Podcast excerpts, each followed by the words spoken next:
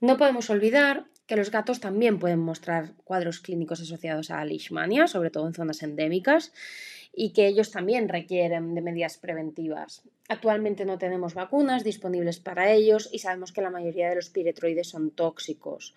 Entonces, dentro de las opciones em, que tenemos, los collares de flumetrina son los únicos que hasta el momento eh, están aprobados para su uso en gatos y nos pueden ayudar como método preventivo de leishmaniosis.